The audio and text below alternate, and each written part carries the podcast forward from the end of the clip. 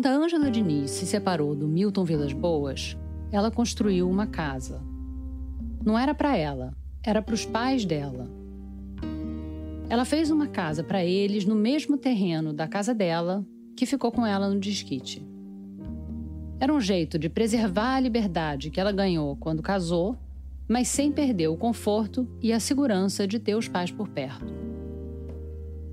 E o cuidado era tanto que eles instalaram na casa da Ângela uma campainha que soava dentro da casa deles, tipo um botão de pânico para alguma emergência. Eu não sei quantas vezes a Ângela usou essa campainha desde que ela começou a morar sozinha até a madrugada de 11 de junho de 73. Mas nesse dia, ela enfiou o dedo no botão e só soltou quando os parentes se materializaram na porta dela. A primeira pessoa que chegou, esbaforida, foi a mãe da Ângela, a Maria Diniz. E logo na rampa de entrada da casa da filha, ela viu um corpo. Era um adolescente negro, morto, com um tiro na cabeça.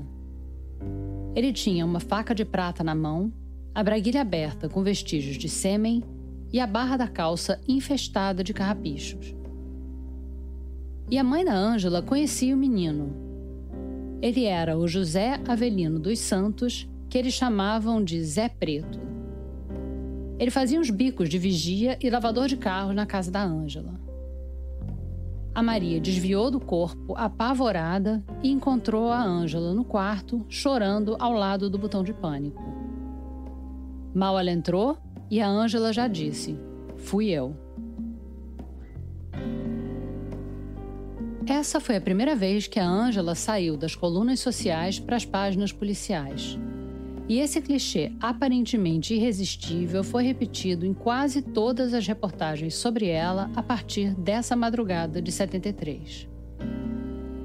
Nesse quarto episódio, a gente vai falar do caso do caseiro e de outros dois crimes que entraram para a biografia da Ângela antes dela conhecer o Doca Street.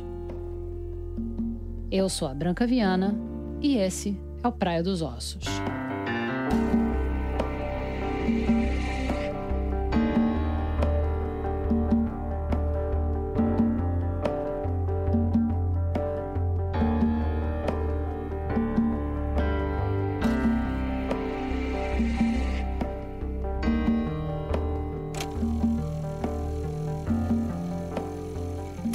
Episódio 4 Três crimes.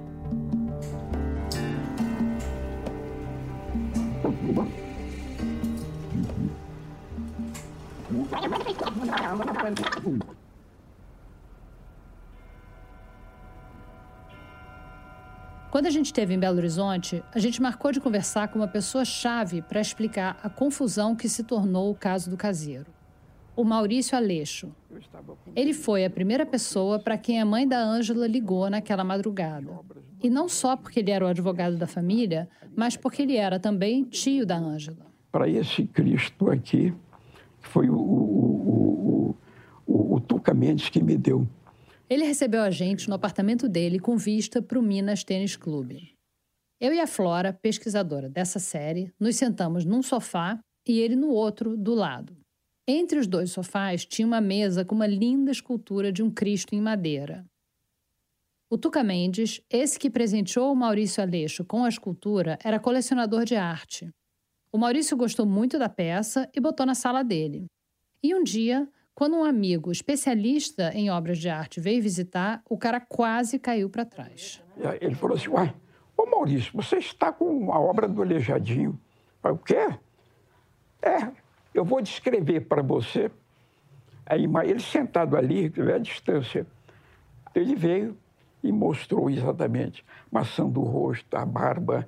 Falou assim: o Aleijadinho seria, na, na ocasião, o único escultor que teria audácia de fazer uma imagem do Cristo, uma das pernas totalmente nua, exposta.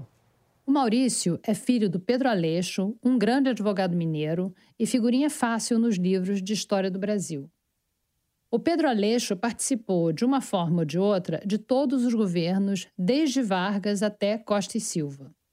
O filho Maurício era casado com a Zélia, irmã da mãe da Ângela, e ele já tinha representado a sobrinha no longo e extenuante processo de desquite. E a Ângela, é, depois que se separou, ela teve ali, o, se envolveu com um, um, rapaz também aí da, da sociedade casado, que era o Tuca Mendes.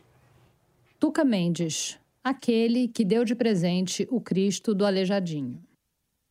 A Ângela tinha se aproximado dele naquele baile do Rei do Estanho. Ele era o herdeiro da Mendes Júnior, uma das maiores empreiteiras do Brasil. E é, é, aí houve até um episódio, porque elas moravam aqui no, no, no, num bairro, é, mas aqui da Zona Sul, e é, na ocasião o, o, o caseiro resolveu invadir ali o. Caseiro o é o termo que muita gente usava para se referir ao rapaz que trabalhava para Ângela. Mas isso talvez seja um exagero. Ele era, ele era um tomador de, de, de, de, é, de carros na rua. E um irmão da Ângela, Ângela, o Zé Preto, ele é um, é um bom rapaz, dá um emprego para ele. Então ela resolveu dar esse, é, colocar ali como uma espécie de vigia da casa. É, ele vinha furtando, não sabia, é, aí da casa de Ângela. É, aconteceu que o Zé Preto tentou invadir a casa quando a mãe da Ângela ligou para mim e disse, Maurício, a Ângela matou o Zé Preto. Eu falei, mas o que, que é isso? Eu saí, e fui até a casa. Tinha um, uma, eram dois blocos aí de residência e a Angela morava na parte dos fundos, tinha uma rampa. Quando eu chego, encontro realmente o corpo desse Zé Preto. O senhor e, chegou lá antes da polícia, então? Antes da polícia, para saber o que estava acontecendo. Como advogado dela e tio Exato, dela. é. Fui lá, verifiquei. É, ele estava caído e sob o corpo dele uma lâmina que aparecia grande. Aí eu falei, Ângela, o que foi? Aí eu matei o Zé Preto. Eu achei aquilo estranho. Fui, eh, levei até um hospital, que ela estava muito abalada, e fui, como era minha obrigação, comunicar o fato a, ao delegado de plantão, porque era num domingo. E quando houve a notícia de que a Ângela tinha matado alguém, aquilo foi uma revolução.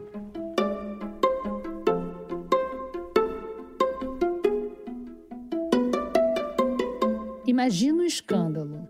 Ângela Diniz, talhada para brilhar na alta sociedade mineira, não se contentou em manchar a biografia com desquite. Agora, aos 28 anos, ela era uma assassina confessa. Os jornalistas e os curiosos se acotovelavam na entrada do Fórum Lafayette.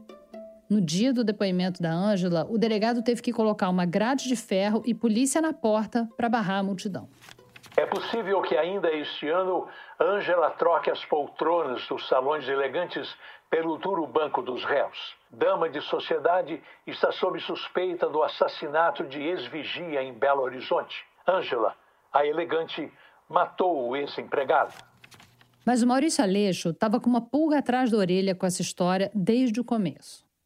Ele deixou a sobrinha aos cuidados dos médicos no hospital e voltou para casa dela tiraram fotografia já do corpo e é, entramos lá no, no, na casa de Angela. Verifiquei a cama de casal, dois travesseiros usados, de um lado um, um, um cinzeiro com cigarro meio fumado. Então, é, fiz essas observações. Saí dali, fui até o hospital, falei, Angela, o que foi? Eu matei o Zé Preto. Você mentira. Primeiro, quem é que estava com você aí na, na... Ah, não tinha ninguém, não tinha. Eu fui, eu entrei, eu vi lá, o, o, a cama estava ali com dois travesseiros usados. Então, quem é que estava com você? Você não fuma. Tinha um cigarro meio fumado ali, apagado. E depois, é, na direção do, do, do, do corpo, eu ouvi no muro dois furos de, de bala numa posição absolutamente certinha, horizontal. Ângela, eu sabia, tinha pavor de arma de fogo. Ela nunca tinha dado um tiro. E, é, e qualquer um que, que, que, tenha atirado sabe. Quer dizer, qualquer um, mesmo um revólver, na hora que você atira, a, dá o que a gente chama de coice, né? Então, quem atirou tinha a mão muito firme. Eu falei, Angela, quem atirou, é, não, você não foi.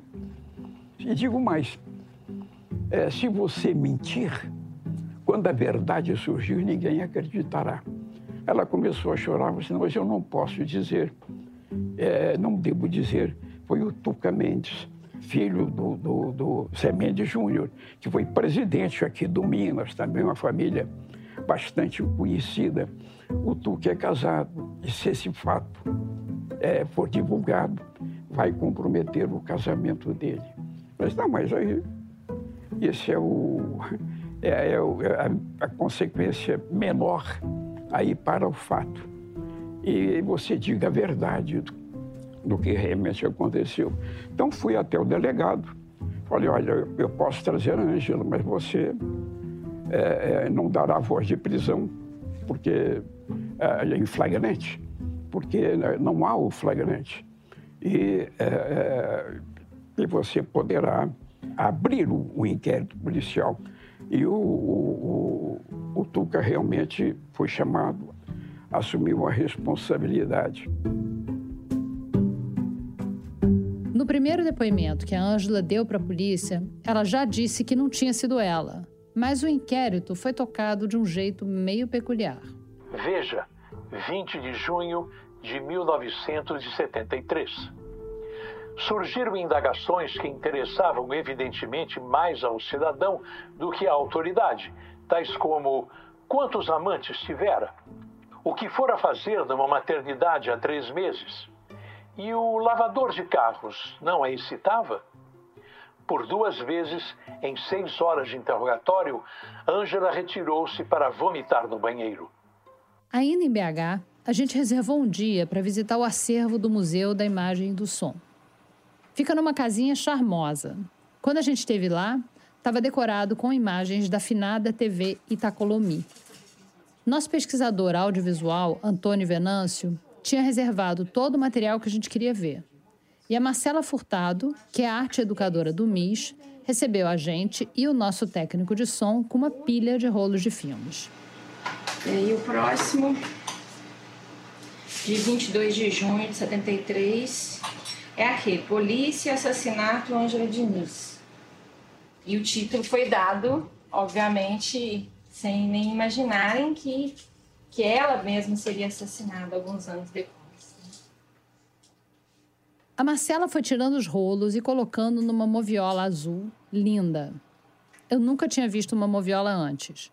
Parece uma máquina de costura gigante, mas que, em vez de rolo de linha, processa rolo de filme ele, esse material neste século com certeza é inédito. Alguma coisa disso aqui foi pode ter, ter, ter ido ao ar, mas não tudo também. A gente apagou a luz e a moviola começou a rodar.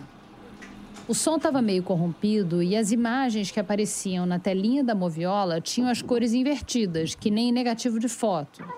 E tudo isso deixava o vídeo com um ar um pouco sinistro. Nesse arquivo do MIS, tinha um depoimento da própria Ângela sobre o caso. O crime tinha acontecido em junho. Essa gravação era do segundo depoimento que aconteceu dois meses depois no tribunal. Ela estava sendo indiciada como corré porque ela teria passado a arma do crime para o Tuca Mendes. Acho que já está claro que a Ângela estava quase sempre nos jornais. As fotos dela eram capas de revista. Então, a imagem dela era super fácil de encontrar. Mas uma coisa que a gente nunca tinha conseguido era ouvir a voz dela. E além disso aqui ser uma série em áudio, uma das razões que me fez querer contar essa história era dar voz a Ângela. Então, quando a gente soube da existência desse depoimento gravado, a expectativa de finalmente poder ouvir a voz dessa mulher era muito grande.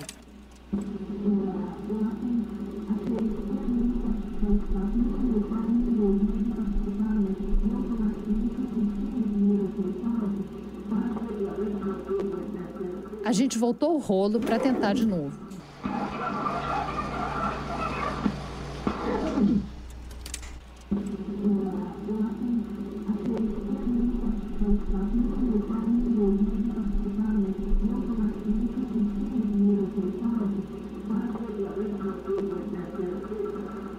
A gente via ela mexendo a boca, mas não conseguia ouvir direito a voz que estava distorcida e abafada pelo barulho da máquina de escrever e pelas vozes de homens falando por cima dela. O áudio não tinha só se corrompido com o tempo. Parecia que, por alguma razão, a captação só tinha interesse na qualidade da imagem e não do som.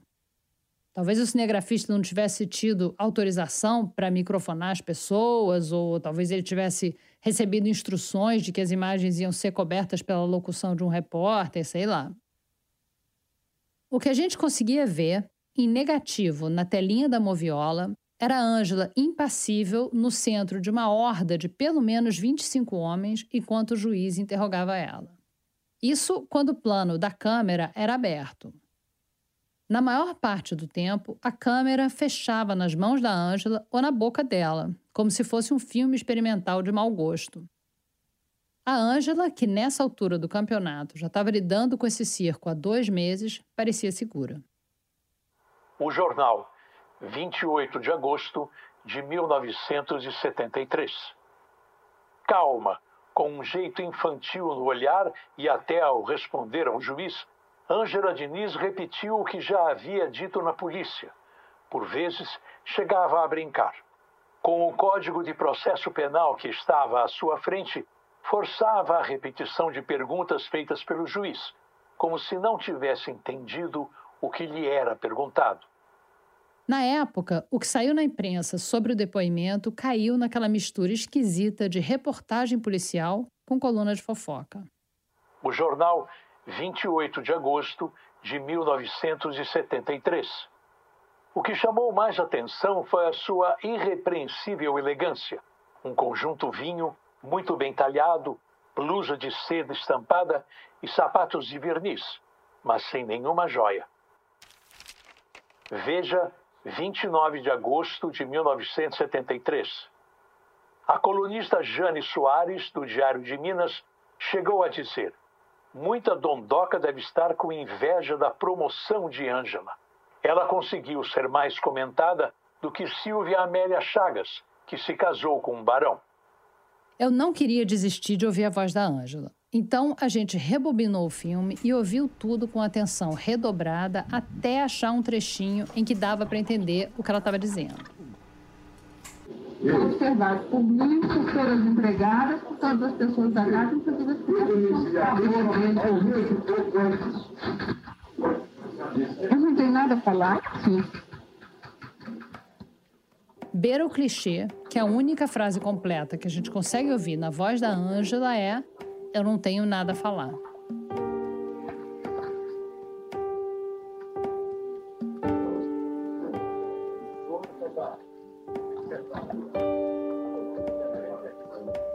O Tuca Mendes também depois. E o depoimento dele também foi gravado.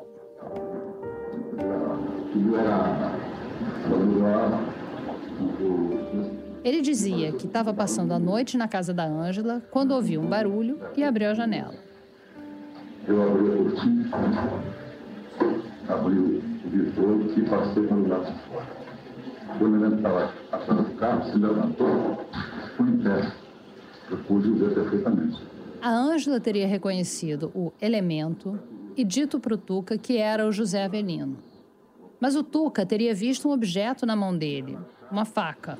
Ela disse, é o Zé, é o Zé Vigia. Ele tinha na, na mão um objeto branco.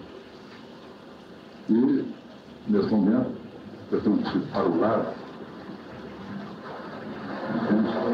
sim, para o lado dele, ao alto. Ele disse que o vigia veio na direção dele e que ele chegou a gritar para o cara parar e deu um tiro para o alto. Contudo, ele continuou em direção a mim. Eu acionei o gatilho rapidamente duas vezes e ele mudou a direção de uns três homens e caiu. Pelos depoimentos da Ângela e do Tuca, referendados pela investigação policial, foi o Tuca quem disparou duas vezes contra o José Avelino. Mas então por que a Ângela disse que foi ela? No depoimento que ela deu à polícia, ela disse que estava tentando resguardar a posição do companheiro. Eu acho que ela nunca tinha encostado a mão no revólver na vida dela. Essa é a Valéria Pena, amiga da Ângela desde a escola, que vocês ouviram no episódio passado. É aquela que falou do filme do James Bond. Quer dizer, agora isso é a Ângela. A Ângela era essa pessoa que ela é capaz de falar: não, fui eu que matei, sem nenhum inconsequente. Eu acho que ela não media as consequências daquilo que ela está fazendo. E olha, faz sentido o que a Valéria diz. Parece mesmo inconsequência da Ângela mentir para a família e tentar assumir a autoria de um crime que ela não cometeu. Mas o que ela tinha a ganhar com isso? Ou melhor, o que ela tinha a perder com a revelação de que o verdadeiro assassino era o Tuca Mendes? A Ângela e o Tuca tinham um caso conhecido na cidade. Jantavam fora juntos, passavam o fim de semana juntos em Diamantina Toda a sociedade sabia do affair, inclusive a mulher do Tuca, que não estava nada contente com a história. Mas daí a sair no jornal eram outros 500. Ela, ela separou e foi ter um caso com o Tuca Mendes, que era casado e era o maior construtor de Minas. Essa é outra amiga da Ângela, a Gracinda Garcês, que conheceu a Ângela no Rio pouco tempo depois do crime. Era um homem muito conhecido em Minas, e Minas é essa é caretérrima é o Careté, mas até agora, meu marido que era mineiro, os amigos dele, todos têm amante, a mulher é amante, primeira amante, a segunda. Isso até pouco tempo atrás, gente. É uma coisa muito louca, né? Agora, a mulher que faz isso dançou, né? A mulher que faz o quê? Que tem um caso com um homem casado? Um homem casado para Minas, acabou. Agora, tem um fator nesse homicídio que pesa muito na balança. É quem era a vítima. O José Avelino dos Santos foi registrado no IML como desconhecido 1902. Na descrição do laudo: preto, olhos castanhos, cabelos encarapinhados, 1,74m de altura, barba e bigodes raspados, dentes em péssimo estado de conservação. Essa, aliás, é a descrição mais detalhada que a gente tem dele porque os jornais preferiram não gastar muita tinta com o perfil da vítima. Só se sabia que ele era vigio ou que ele era caseiro, a depender da matéria, e que era chamado de Zé Preto. Só para efeito de comparação, olha como Tuca era descrito no Jornal do Brasil. Com um cuidado especial com a aparência e a elegância, fez um implante de cabelo quando ficou ameaçado pela calvície. Gosta de boa música, bom uísque e antiguidades. Segundo os amigos, não é mulherengo, só se envolvendo quando realmente ama. Casado com uma gaúcha com quem não vive bem, tem três filhos.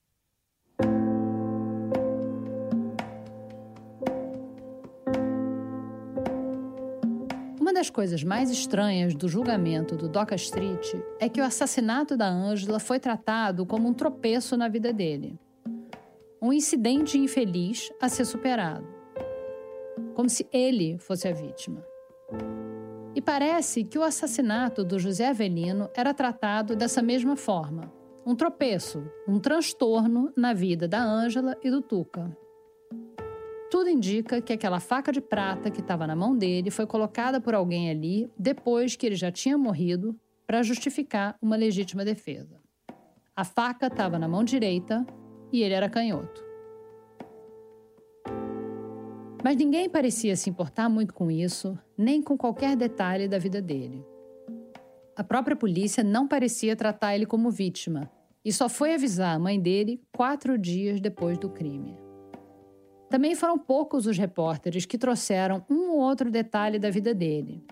Que ele morava no Morro do Querosene, que lá o apelido dele não era Zé Preto, mas Pelé. Nem a idade dele era tratada com precisão. Dependendo do jornal, ela variava entre 16 e 19 anos. Mas na verdade ele tinha 18. Ia fazer 19 no mês seguinte. Traçando aqui um paralelo meio torto entre esses dois crimes na vida da Ângela, o assassinato dela e o assassinato que ela assumiu ter cometido, dá para ver que a vida de uma mulher não valia muito. E a vida de um homem negro também não.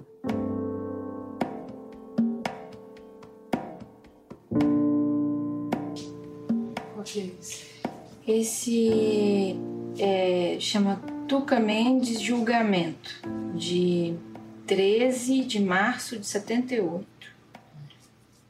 No caso do caseiro, a legítima defesa funcionou a favor da Ângela. Em 1975, a denúncia contra o Tuca e ela foi descartada. A promotoria recorreu e o julgamento aconteceu em 78. Mas, nessa altura, a gente já sabe, a Ângela já tinha morrido. Sobrou o Tuca. Curvamente pronunciado como importante do artigo 121, caput do Código Penal, por homicídio de Pretinho, o Tuca foi condenado para surpresa da maioria que esperava a absolvição. Ele recebeu exatamente a mesma pena que o Doca Street ia receber um ano mais tarde por matar a Ângela 18 meses. E ele também teve a pena suspensa. Já já a gente volta. Tem um provérbio nigeriano que diz que, enquanto você estiver em grupo, o leão vai dormir com fome. Desde pequena, em Lagos, Esther Obiadiele viveu em grupo. Um grupo de mulheres. Mãe, irmã, tia, avó. E a vida foi trazendo ainda mais companhias femininas, como as três filhas. Com a necessidade de trabalhar depois de vir da Nigéria para o Brasil e com o fim do casamento dela, a ancestralidade mostrou o caminho. Um dia, não se lembra quantos anos que eu tinha, eu fiz uma trança na minha irmã. E a minha mãe ficou chocada, me chamou e falou: Você tem dom, vai usar isso para ser alguém no futuro. Eu virei e falei: Mãe, eu não vou ser cabeleireira, não. Ela só ri, mas onde que eu tô? Ela aprendeu a fazer trança sozinha quando ainda era criança, usando as raízes das plantas da sua casa. Depois, foi se aprimorando no cabelo da irmã e das filhas. Quando precisou, já sabia que direção seguir. Começou em um salão afro no centro de São Paulo e agora atende meninas, mulheres e idosas na casa dela. O segredo é amor eu não quero ficar emocionada. Ela sente, porque é muito bom você colocar tudo amor dentro do que você faz. Todas minhas clientes é maravilhosa. Toda vez que eu atendo alguém, ela sempre fala amor que ela tem do meu trabalho. Cabeça é sagrada. Para mim é autoestima. Tem que se amar. Tem gente que fica mais ah, isso não. Mas quando essa pessoa transar, se levantar a autoestima, se amar, Muitas mulheres, eu tenho amigas brasileiras, são incríveis. Desde minha jornada, ela está comigo. Eu estou muito seguro aqui. Você encontra mais do trabalho da Esther no Instagram, no arroba salum, com N no final, estúdio, com S mudo, oficial, com dois Fs. Como é bom ouvir histórias assim, né? De mulheres reais que se fortalecem através de sua autonomia, autoestima e autocuidado. Isso é poderoso e transformador para elas e para todas nós. Porque a Esther vale muito, você vale muito, nós valemos muito. L'Oréal Paris.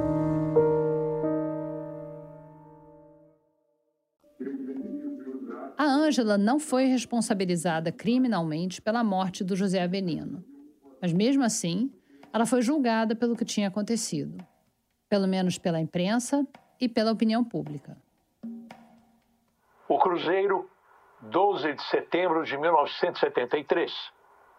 O mais curioso é a guerra que está sendo travada nos disse-me-disse da cidade. Enquanto amigas fiéis defendem Ângela de todos os comentários injuriosos, como, abre aspas, existe muita sujeira no meio dessa história, fecha aspas, outras, suas antigas rivais de elegância e beleza nos salões, não a perdoam pela publicidade que está tendo em caráter nacional. Existe muita sujeira nessa história. Lembra, quando a Maria Diniz encontrou o corpo do José caído na porta da Ângela, ele tinha a braguilha aberta, com sinais de ejaculação e uma porção de carrapichos grudados na barra da calça. Acontece que acharam carrapichos também no quarto da Ângela. E ok, ela andava pelo mesmo jardim que ele, porque era o jardim da casa dela. Mas logo apareceu uma teoria de que o caso do caseiro tinha sido um crime sexual. Durante a pesquisa do Praia dos Ossos, eu conversei com muita gente envolvida de uma forma ou de outra com a história da Ângela. E quase sempre eu perguntava sobre o caso do caseiro. E aconteceu muitas vezes do entrevistado pedir para desligar o gravador e contar em off algum detalhe privilegiado do caso. O negócio é que cada um contava uma história totalmente diferente da outra. Uma versão dos fatos era de que a Ângela, o Tuca e o José estariam fazendo um homenagem à Troá que deu errado, descambou por uma confusão e que o Tuca acabou matando o José. Outra versão era de que o Tuca teria flagrado a Ângela transando com José e teria matado o menino por ciúme. E tem ainda uma terceira versão dos fatos. Nessa, o José tinha uma fixação pela Ângela, e tem alguns detalhes de reportagens da época que sugerem isso. E supostamente ele teria ficado se masturbando olhando a Ângela e o Tuca transarem. E quando o Tuca percebeu a presença dele, ele disparou. Como as três pessoas envolvidas nesse caso já morreram, não vai dar para a gente descobrir a verdade. Mas eu queria chamar a atenção aqui para a fama que grudou na Ângela por causa dessa história. Saí com ela, fomos aqui à Praça da Liberdade, e então ali quando a Ângela chegou, a Pantera de Minas. Então a coisa foi, nós tínhamos que sair quase que correndo. Nossa, olha só. Para evitar exatamente o assédio. E, quer dizer, mas era, a vida dela passou a ser realmente objeto de muita curiosidade e muita atenção.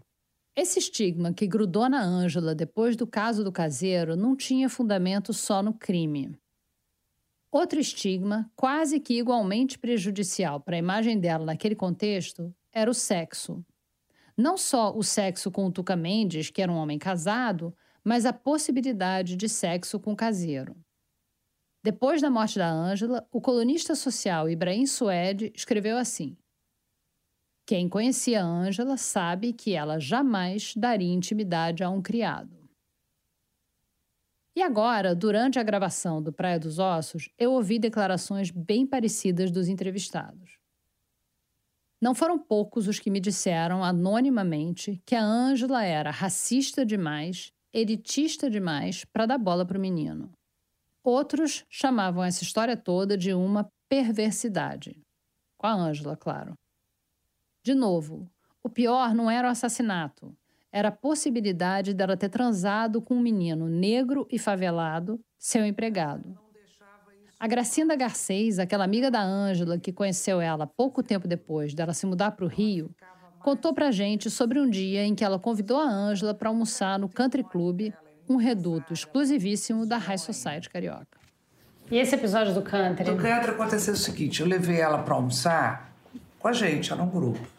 E aí um casal muito mais velho, amigos nossos, gente boa, inclusive. Ele bebia para burro. Ele virou-se para ela e disse assim, no meio do almoço: Olha, o nosso cozinheiro aqui é negro, talvez você goste. A própria Ângela chegou a comentar o caso com a imprensa. E é até bom a gente saber o lado dela para lembrar que essa aqui não é a história de uma heroína feminista e antirracista. Ainda em junho de 73, ela disse o seguinte para o Diário da Noite: Não escondo que sou uma mulher desejada por muitos. Acredito que até o meu ex-vigia tenha se incluído nesse todo. Admito também que não tenho preconceito racial. Mas daí a dizer que eu poderia corresponder a qualquer intenção dele, chega a ser até um crime. Alguns dos que fazem tal insinuação chegaram a vê-lo, ao menos em fotografia. Era feio, sem qualquer atrativo. Não era nenhum Harry Belafonte ou Sidney Poitier.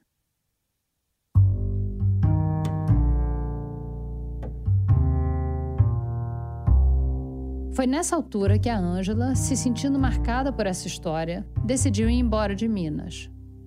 Numa entrevista para Manchete, ela disse: Belo Horizonte passou a ter medo de mim. A Ângela chegou ao Rio disposta a mudar de vida. Mas se até o caso do caseiro ela tinha sido uma figura pública de BH, agora a fama dela tinha outra escala. Ela já não era mais a Pantera de Belo, ela era a Pantera de Minas. Mas vamos lá, que diabos quer dizer Pantera? que, que significa ser uma pantera? Tudo leva a crer que quem cunhou o termo, ou pelo menos quem foi o grande responsável por popularizar as panteras, foi o Ibrahim Suede, que era a maior referência em colonismo social nos anos 60 e 70. Ele tinha um vocabulário todo próprio. Mulheres, para ele, eram panteras, panterinhas, bonecas, cocadinhas e deslumbradas. E parecia meio aleatório, ele batia o olho e já botava cada uma numa caixa. Segundo a hoje condessa Silvia Amélia de Waldner, que foi a primeira a receber esse apelido do Ibrahim Suede, as panteras eram as mulheres que ele achava bonitas e gostava de botar na coluna dele. Mas com a Ângela, o apelido ganhou outra proporção, porque ela acabou assumindo mesmo o papel da pantera. Ela estava inclusive com um biquíni estampado de pantera quando foi assassinada pelo Doca na Praia dos Ossos.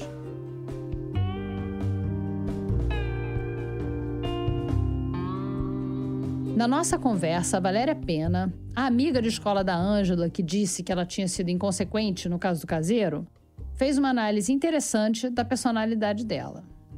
Eu acho que existe uma. Eu aprendi fazendo psicanálise que existe uma diferença entre é, ter coragem e ter destemor. É, coragem é quando você, tem medo e enfrenta o medo. Né? E, e, e, certos medos têm toda a razão de ser.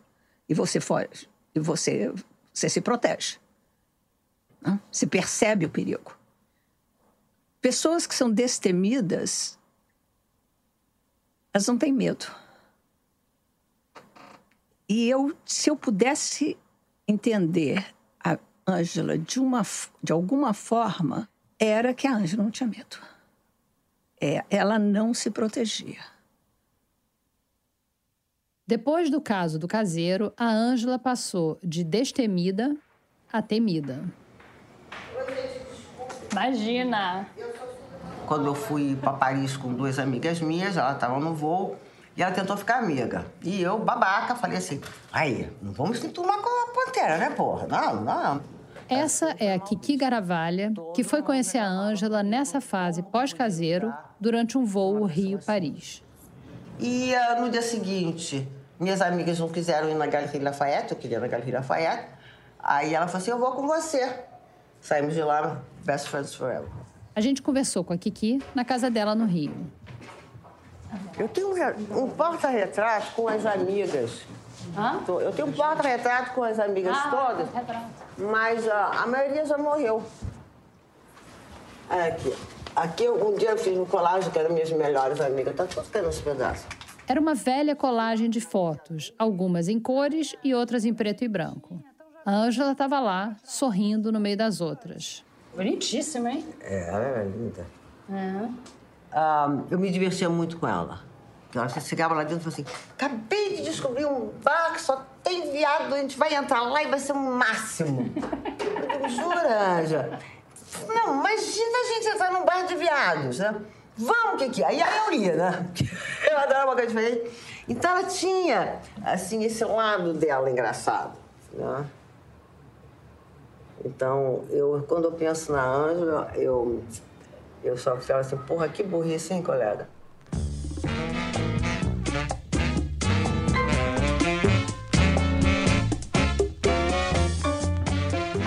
Era tão onipresente nas festas do Rio que o Wilson Simonal fez uma música para ela. Essa aqui. Kiki, menininha moderna, cheia da erva, não dava a perceber. Essa erva aqui que o Simonal fala, cheia da erva, era gíria para dinheiro naquela época, não para maconha. E corria sem espera. Quando a Ângela e a Kiki se aproximaram, nem todo mundo entendeu a amizade entre a menininha moderna e a Pantera de Minas.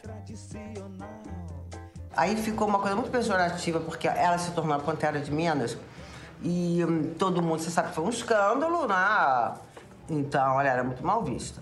Então, ela era considerada persona não grata nos lugares. E não era só o estigma social. O fato da casa da Ângela ter sido cenário de um assassinato pesou muito no litígio da guarda dos três filhos dela com Milton Vilas Boas. Os advogados do Milton argumentaram que um crime no mesmo imóvel que as crianças frequentavam era uma prova de que a Ângela não tinha capacidade de cuidar dos próprios filhos. Naquela época, o Miltinho tinha 10 anos, a Cristiana tinha 9 e o Luiz Felipe tinha 7. E aí ela entrou naquela autodestruição que eu te falei. Ah, é? É pra arrebentar? Então, me arrebentem, né? E, uh, e foi indo numa uma evolução de autodestruição enorme. Não. E ela era, pelo que você está contando pra gente, ela era as duas coisas, né? Ela, foi era duas essa- coisas diferentes. Antes disso tudo começar, ela foi aquela pessoa boa, bobinha, só bonequinha de luxo. O marido enchia ela de joia, já estava sempre perfeita. E depois disso, ela virou uma matadora. Você acha que ela chegou a ser feliz com a liberdade que ela adquiriu? Nunca. Nunca. Nunca por causa dos filhos. Nunca. Desde o caso do caseiro, a Ângela só tinha autorização para ver os filhos na casa dos Aleixo, os tios dela. O Globo, 5 de janeiro de 77, coluna de Ibrahim Suede. Quando ia visitar as crianças em Belô, sempre que regressava ao Rio entrava em depressão e repetia para os amigos: Por que eu não posso ter meus filhos comigo? Era o seu grande drama, os filhos, talvez a sua verdadeira e única paixão. No Natal de 74, a Ângela foi de novo para BH ver as crianças. Na noite do dia 25, ela ia voltar para o Rio. E aí, ela não aguentou.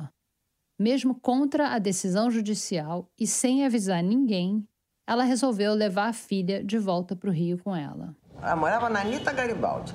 Acolheu a filha, ficou com ela, mamãe quer ficar com você, quer ficar com você. E ela então, o marido ligava, ela dizia que a filha não estava lá. E aí foram lá e acharam a filha, mais um escândalo, mais polícia envolvida. Os Vilas Boas acusaram a Ângela de ter sequestrado a própria filha.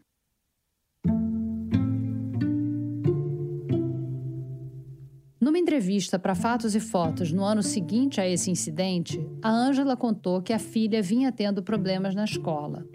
Em vez de assinar Cristiana Diniz Vilas Boas, ela escrevia Rebeca Diniz, porque Rebeca era o nome que a Ângela queria dar para ela.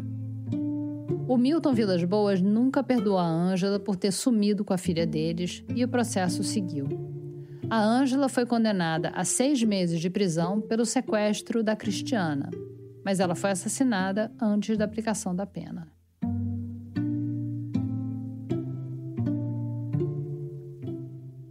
Depois que, ela, que, a, que a Cristiana veio pra cá e, ah, e tiraram dela, ela ficou proibida de ver os filhos. Ela nunca mais foi feliz. Então, ela vivia entorpecida porque ela não aguentava a realidade dela. Esse período, que foi o período que eu convivi com ela até a morte dela, posso te dizer, não me lembro de um dia dela feliz. Tava assim, vamos pra praia ver o sol nascer. Não rola. Ficava em casa, enfiada, fumando maconha. Esperando falar com os filhos. Se você tem uma dor enorme e você tá com ódio do mundo, você se transforma. O caçula da Ângela, Luiz Felipe, morreu num acidente de carro em 88. O filho mais velho, o Milton, sofreu um acidente de moto em 82 e teve lesões sérias. Hoje, quem cuida dele é a irmã. A gente tentou falar com a Cristiana, mas ela não quis dar nenhum depoimento. Na verdade, ela passou a vida evitando jornalistas. Mas em 2006, quando Doca Street lançou Meia Culpa, o livro de memórias dele, a Cristiana deu uma entrevista para a revista RG Vogue, já anunciando que aquela ia ser a primeira e última vez que ela ia falar da mãe para a mídia. Vou ler um trecho do texto. Minha mãe veio do Rio para ficar o fim de semana com a gente, porque o meu pai não deixava ela nos levar para lá. No domingo, antes de meu pai buscar a gente, eu disse que queria ir com ela para o Rio. Ela explicou que não podia me levar. E eu comecei a chorar, disse que queria ver onde ela morava. ela respondeu: Você quer mesmo ir? Então vou te levar. Meus irmãos ficaram em pânico, diziam que meu pai ia me matar, mas eu não liguei. Fomos embora para o aeroporto. Fiquei uma semana com ela. Fomos à praia, jantar fora, conheci os seus amigos, foi uma delícia. Mas depois de uma semana, meu pai mandou me buscar.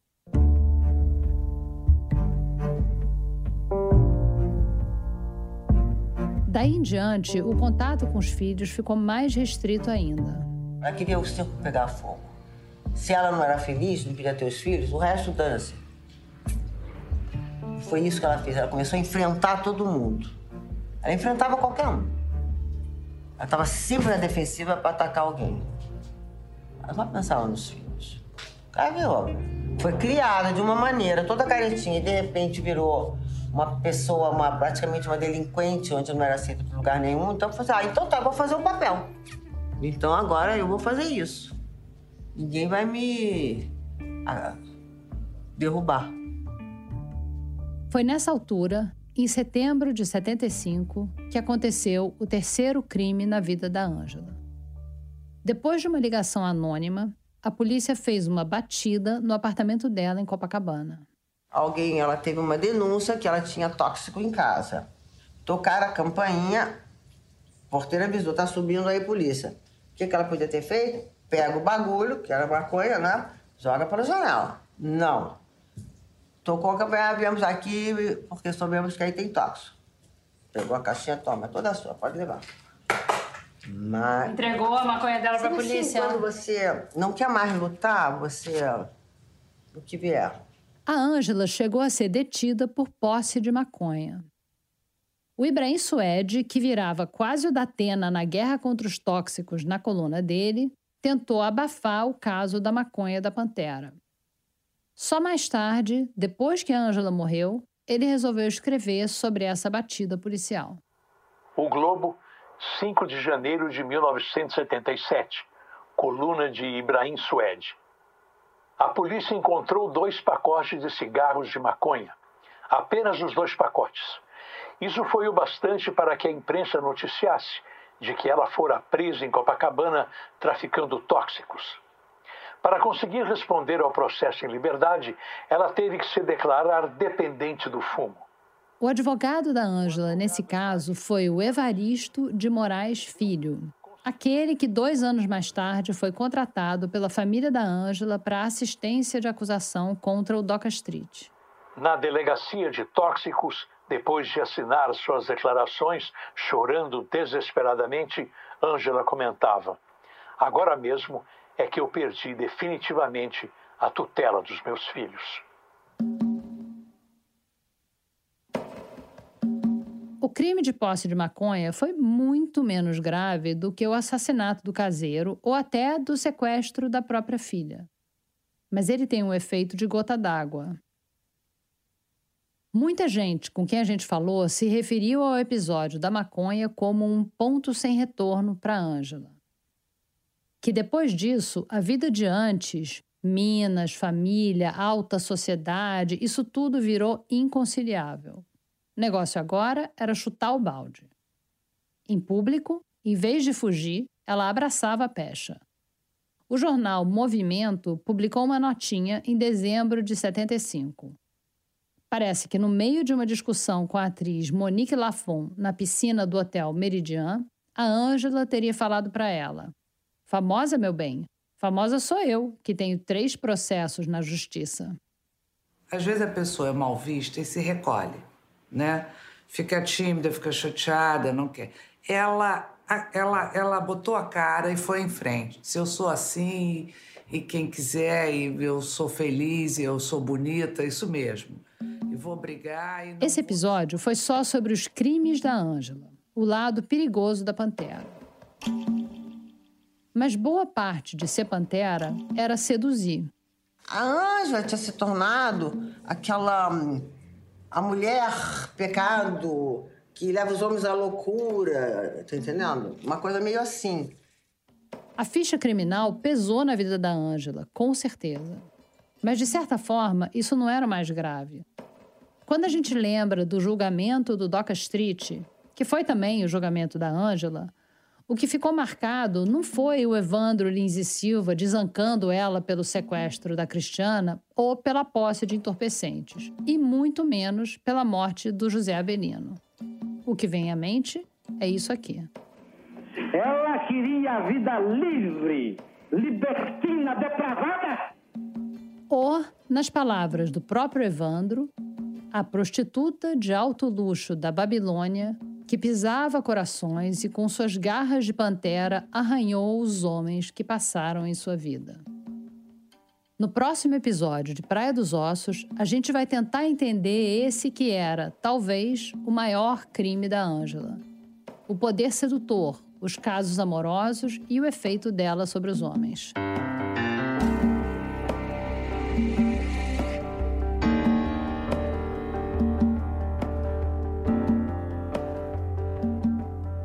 Dos Ossos é uma produção original da Rádio Novelo.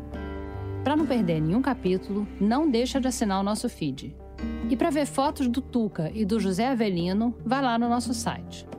Se você gostou do podcast, compartilha o Praia dos Ossos nas redes sociais e marca Rádio Novelo, sempre arroba Rádio Novelo. Eu sou a Branca Viana, idealizadora e apresentadora desse podcast. A Flora Thompson DeVoe sabe identificar uma obra do Aleijadinho a 100 passos.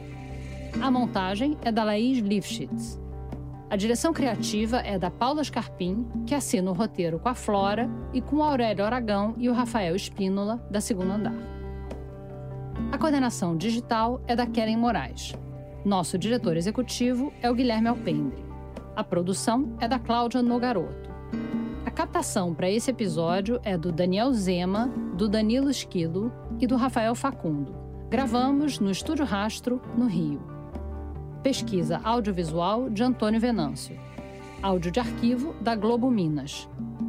A locução das reportagens de arquivo foi do Ingo Ostrovski.